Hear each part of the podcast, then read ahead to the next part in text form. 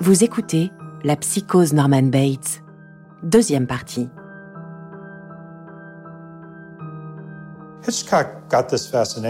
L'origine de la fascination d'Alfred Hitchcock pour les tueurs en série est à chercher dans son enfance. Patrick McGilligan. Tout simplement parce qu'il a grandi dans le même quartier que l'un des tueurs en série les plus célèbres de Grande-Bretagne, Jack l'Éventreur. Biographe d'Alfred Hitchcock.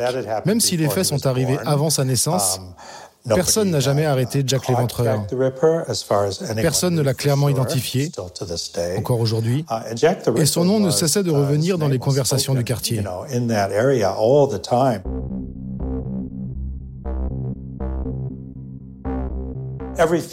Régulièrement dans sa filmographie, il revient toujours à la figure de Jack l'Éventreur sous une forme ou une autre. Alors quand il a commencé à lire en 1959 le roman de Robert Bloch, Psychose, je suis sûr qu'il s'est dit... Hitchcock achète sur le champ les droits du livre. L'agent de Robert Bloch reçoit une offre de 9500 dollars, tout en ignorant avec qui il est en train de négocier. Le scénario reste très fidèle à l'intrigue du roman. Mais un détail primordial est modifié. Dans le roman, Bates est un homme d'une quarantaine d'années, rondouillard et inquiétant. Sur une idée de Joseph Stefano, son scénariste, Hitchcock va le transformer en un jeune homme propre sur lui. Le genre de personne dont on pourrait dire Tiens, lui, il ne ferait pas de mal à une mouche. Hitchcock jette alors son dévolu sur un acteur qui commence à faire parler de lui dans le milieu, le jeune Anthony Perkins. Anthony Perkins n'était pas un inconnu. Je suis sûr qu'Hitchcock l'observait d'un coin de l'œil et pensait à lui pour un futur rôle. Uh, et quand le projet d'adapter Psychose est arrivé, je suis sûr que son entourage et sa première conseillère, sa femme, Alma, ont tout de suite vu en lui l'interprète idéal pour donner vie à Norman Bates à l'écran. Les époux Hitchcock sont intrigués par l'ambiguïté sexuelle qui se dégage d'Anthony Perkins. Une impression troublante qui va servir à merveille le personnage de Norman Bates. À cette époque, la sexualité d'Anthony Perkins était floue. On ne savait pas s'il était gay, bisexuel ou hétéro, ou comment il se définissait lui-même. Et le choisir était un coup de génie d'Hitchcock. Il est d'une certaine manière le, tueur le plus juste que l'on connaisse. Sophie Cadalen. Parce que ce que l'on représente, ce que l'on nous raconte, psychanalyste, on, on les ils sont toujours mis en scène sur un mode exceptionnel. Voilà, ils ont une tête exceptionnelle, une gueule, pourrait même-on dire en langage cinématographique. Ils ont un tempérament exceptionnel. Ils sont hors normes. Ils sont tellement hors normes. Du coup, ils nous épargnent parce que c'est pas notre norme justement. Mais lui, voilà, il est, tellement nous.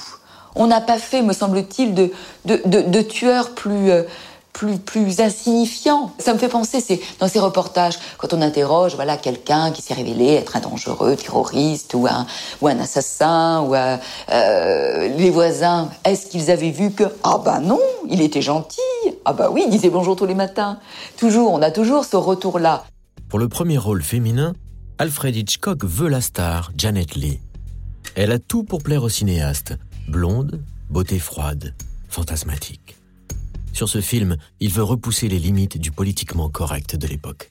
C'est une chose qui a attiré beaucoup de spectateurs, c'est qu'on voyait Janet Leigh en soutien-gorge sur l'affiche du film, ce qui se faisait jamais. Gilbert Galerne. Euh, on la voyait d'ailleurs deux fois en soutien-gorge pendant le film. Écrivain. Euh, ensuite, il a montré une chasse d'eau qu'on utilisait dans le film. Ça se faisait pas non plus, c'était quelque chose qui n'existait pas. Mais le coup de génie ultime d'Alfred Hitchcock va être d'éliminer le personnage incarné par Janet Leigh au bout de 30 minutes seulement. On a d'abord Marion Crène, qui se sauve avec l'argent volé. On prend fait et cause pour elle, on la suit, on espère qu'elle va s'en sortir, et hop, elle se fait assassiner au bout de 20 ou 30 minutes de film. Bon. Ensuite, Hitchcock réussit à nous faire basculer euh, vers Norman Bates, et là, on prend fait et cause pour Norman Bates, qui à l'époque nous apparaît comme un pauvre garçon qui essaye de récupérer les, les cochonneries faites par sa mère et d'éponger le sang et de se débarrasser du cadavre. Le tournage est mené à un rythme effréné, et en quelques mois, à la fin de l'année 1959, le film est en boîte. Hitchcock n'a alors qu'une seule idée en tête, préserver le mystère autour de Norman Bates et du mal qui le ronge. Spoiler son dédoublement de personnalité, c'est tuer le suspense du film et le twist final. Pour éviter les fuites, Hitchcock ordonne à son assistante d'acheter tous les exemplaires de Psychose disponibles en librairie. Et pour faire perdurer le mystère, il va s'inspirer de son alter ego français, Henri-Georges Clouzot. Quand Clouseau a sorti son film Les Diaboliques en 1955, Hitchcock s'est dit hmm, c'est pas mal. Lors de la sortie des Diaboliques, sur les affiches, Clouseau avait directement sommé ses spectateurs de garder le secret autour de l'intrigue. Ne soyez pas diabolique. Ne détruisez pas l'intérêt que pourraient prendre vos amis à ce film. Ne leur racontez pas ce que vous avez vu. Merci pour eux. Pour la sortie de Psychose, impressionné, Hitchcock va faire exactement la même chose. Cela vous permettra de mieux goûter Psychose et surtout, lorsque vous aurez vu le film, n'en révélez pas la fin, nous n'en avons pas d'autre. Clouseau inspirait le travail d'Hitchcock et inversement. Sur et Diabolique sont tirés de l'œuvre du même écrivain français, Boileau Narcejac.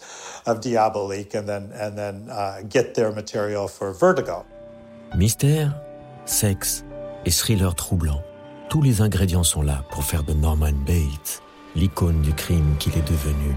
Et ça, dès la sortie du film. Quand Psychose est sorti en 1960, uh, cela a été un coup de tonnerre dans le paysage cinématographique de l'époque. Uh, Tout de suite, ça a été un énorme succès. Tout le monde parlait de la controverse, discutait du film. Les journaux, la télé. Certains condamnaient le film, uh, demandaient à Alfred Hitchcock des explications. D'autres um, criaient au génie. Uh, D'autres trouvaient ça immoral. Il y a eu un avant et un après Psychose. Et ceci en grande partie grâce ou à cause de son personnage principal. Norman Bates.